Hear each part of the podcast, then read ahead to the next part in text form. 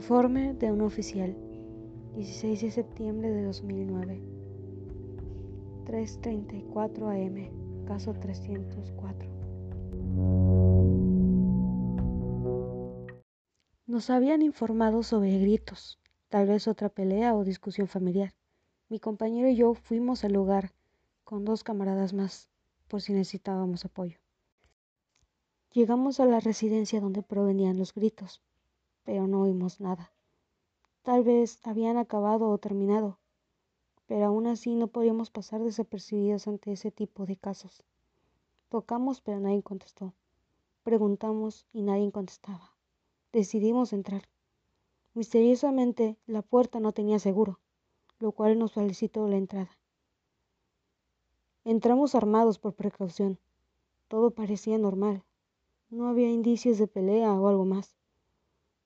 Tampoco había gente, ropa o comida. Es como si el lugar estuviera completamente vacío. Mi compañero, al adentrarse más, encontró una puerta con mancha de sangre. Esto nos alarmó. Decidimos llamar a los otros dos para que nos apoyaran. En cuanto llegaron, entramos. Debió haber sido un error. Dentro de la habitación donde provenía la sangre había una persona atada y colgada sin vida. Se podía ver que había indicios de tortura.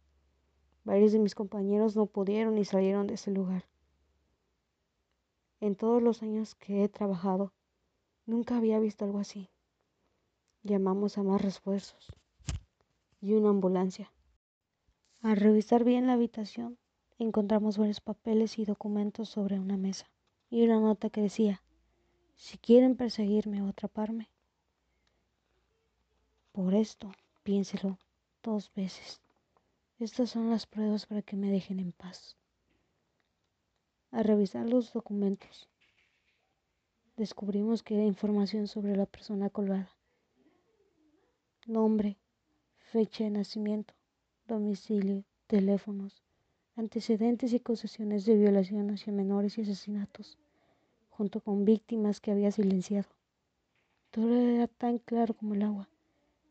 Suficiente información y fotos como para que el hombre estuviera tras las rejas. No era más que un enfermo. Lo peor de todo fue que entre las víctimas había una foto de mi hermana quien había desaparecido ya hace 10 años.